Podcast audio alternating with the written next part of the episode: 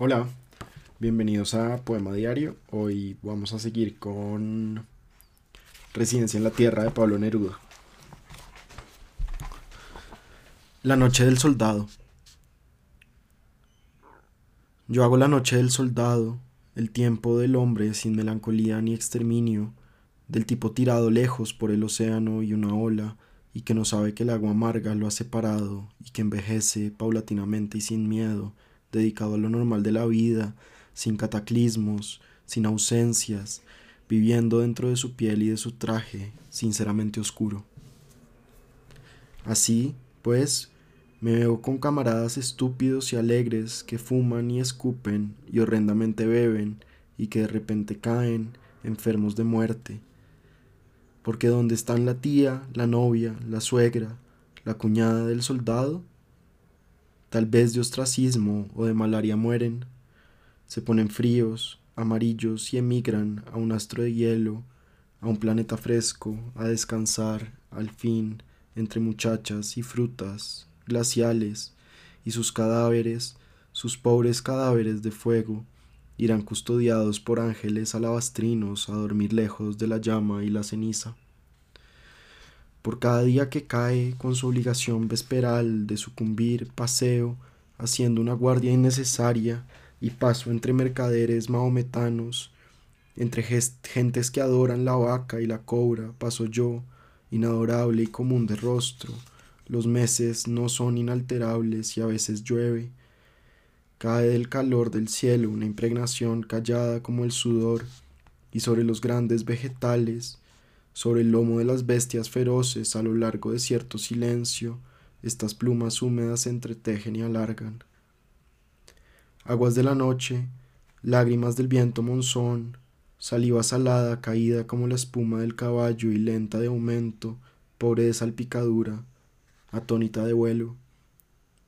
Ahora, ¿dónde está esa curiosidad profesional, esa ternura batida que solo con su reposo abría brecha esa conciencia resplandeciente cuyo destello me vestía de ultra azul, pues respirando como hijo hasta el corazón de un método obligatorio, de una tenaz paciencia física, resultado de alimentos y edad acumulados cada día, despojado de mi vestuario de venganza y de mi piel de oro.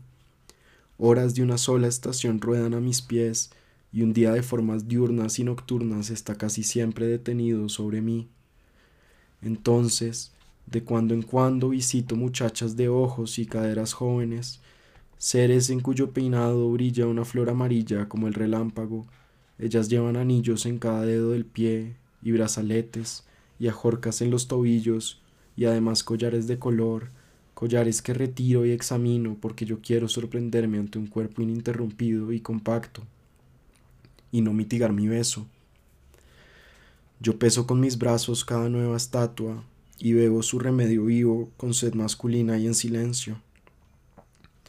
Tendido, mirando desde abajo la fugitiva criatura, trepando por su ser desnudo hasta su sonrisa, gigantesca y triangular hacia arriba, levantada en el aire por dos senos globales, fijos ante mis ojos como dos lámparas con luz de aceite blanco y dulces energías.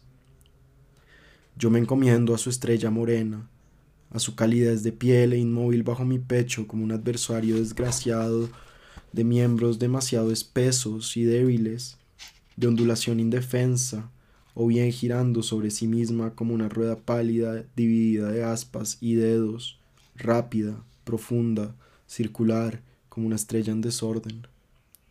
Hay de cada noche que sucede, hay algo de brasa abandonada que se gasta sola y cae envuelta en ruinas, en medio de cosas funerales. Yo asisto comúnmente a estos términos, cubierto de armas inútiles, lleno de objeciones destruidas, guardo la ropa y los huesos levemente impregnados de esa materia semi-nocturna. Es un polvo temporal que se me va uniendo, y el dios de la sustitución vela a veces a mi lado, respirando tenazmente, levantando la espada. Comunicaciones desmentidas. Aquellos días extraviaron mi sentido profético. A mi casa entraban los coleccionistas de sellos y emboscados a altas horas de la estación asaltaban mis cartas, arrancaban de ellas besos frescos, besos sometidos a una larga residencia marina y conjuros que protegían mi suerte, conciencia femenina y defensiva caligrafía.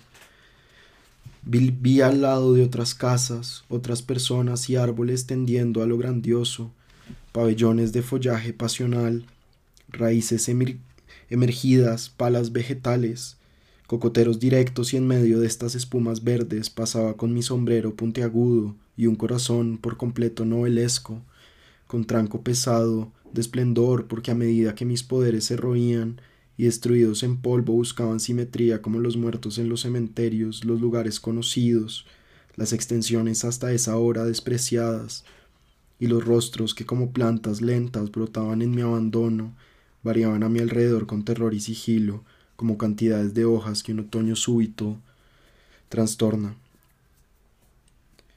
Loros, estrellas, y además el sol oficial y una brusca humedad hicieron nacer en mí un gusto ensimismado por la tierra y cuanta cosa la cubría, y una satisfacción de casa vieja por sus murciélagos. Una delicadeza de mujer desnuda por sus uñas dispusieron en mí como de armas débiles y tenaces de mis facultades vergonzosas, y la melancolía puso su estría en mi tejido, y la carta de amor, pálida de papel y temor, sustrajo su araña trémula que apenas teje y sin cesar desteje y teje. Naturalmente, de la luz lunar, de su circunstancial prolongación y más aún de su eje frío, que los pájaros, golondrinas, ocas, no pueden pisar ni en los delirios de la emigración, de su piel azul, lisa y delgada y sin alhajas, cae hacia el duelo, como quien cae herido de arma blanca. Yo soy sujeto de sangre especial, y esa substancia a la vez nocturna y marítima me hacía alterar y padecer, y esas aguas subcelestes degradaban mi energía y lo comercial de mi disposición. De ese modo histórico mis huesos adquirieron gran preponderancia en mis intenciones.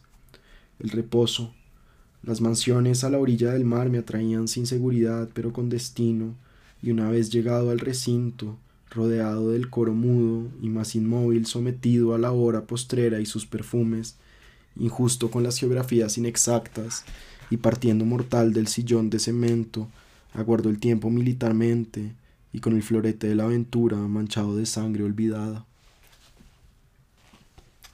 El deshabitado. Estación invencible. En los lados del cielo un pálido cierzo se acumulaba, un aire desteñido e invasor y hacia todo lo que los ojos abarcaban, como una, especie leche, como una espesa leche, como una cortina endurecida, existía continuamente. De modo que el ser se sentía aislado, sometido a esa extraña sustancia, rodeado de un cielo próximo con el mástil quebrado frente a un litoral blanquecino, abandonado de, de lo sólido, frente a un transcurso impenetrable y en una casa de niebla. Condenación y horror, de haber estado herido y abandonado, o haber escogido las arañas, el luto y la sotana, de haberse emboscado fuertemente a hito de este mundo y de haber conversado sobre esfinges y oros y fatídicos destinos, de haber amarrado la ceniza al traje cotidiano y haber besado el origen terrestre con su sabor olvido, pero no, no. Materias frías de la lluvia que caen sombríamente, pesares sin resurrección, olvido, en mi alcoba sin retratos, en mi traje sin luz, cuánta cabida eternamente permanece, y el lento rayo recto del día, como se condensa hasta llegar a ser una sola gota oscura. Movimientos tenaces, senderos verticales a cuya flor final a veces se asciende, compañías suaves o brutales, puertas ausentes, como cada día un pan letárgico, bebo de un agua aislada aúlla el cerrajero, trota el caballo, el caballejo empapado en lluvia, y el cochero de largo látigo tose, el condenado. Lo demás, hasta muy larga distancia, permanece inmóvil, cubierto por el mes de junio y sus vegetaciones mojadas. Sus animales callados se unen como olas. Sí, que mar de invierno, que dominio sumergido trata de sobrevivir y aparentemente muerto cruza de largos velámenes mortuorios esta densa superficie. A menudo, De atardecer acaecido arrimo la luz a la ventana y me miro, sostenido por maderas miserables, tendido en la humedad como un ataúd envejecido entre paredes bruscamente débiles. Sueño de una ausencia a otra y a otra distancia, recibido y amargo. El joven monarca. Como continuación de lo leído y precedente de la página que sigue, debo encaminar mi estrella al territorio amoroso.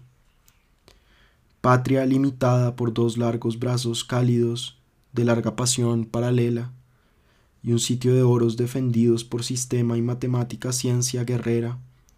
Sí, quiero casarme con la más bella de Mandalay, quiero encomendar mi envoltura terrestre a ese ruido de la mujer cocinando, a ese aleteo de falda y pie desnudo que se mueven y mezclan como viento y hojas. Amor de niña de pie pequeño y gran cigarro, flores de ámbar en el puro y cilíndrico peinado, y de andar en peligro como un lirio de pesada cabeza, de gruesa consistencia. Y mi esposa a mi orilla, al lado de mi rumor tan venido de lejos, mi esposa birmana, hija del rey. Su enrollado cabello negro entonces beso, y su pie dulce y perpetuo, y acercada ya la noche, desencadenado su molino, escucho a mi tigre, y lloro a mi ausente. Establecimientos nocturnos. Difícilmente llamo a la realidad como el perro, y también aullo. ¿Cómo amaría establecer el diálogo del hidalgo y el barquero, pintar la jirafa, describir los acordeones, celebrar mi musa desnuda y enroscada mi cintura de asalto y resistencia. Así es mi cintura, mi cuerpo en general una lucha despierta y larga, y mis riñones escuchan.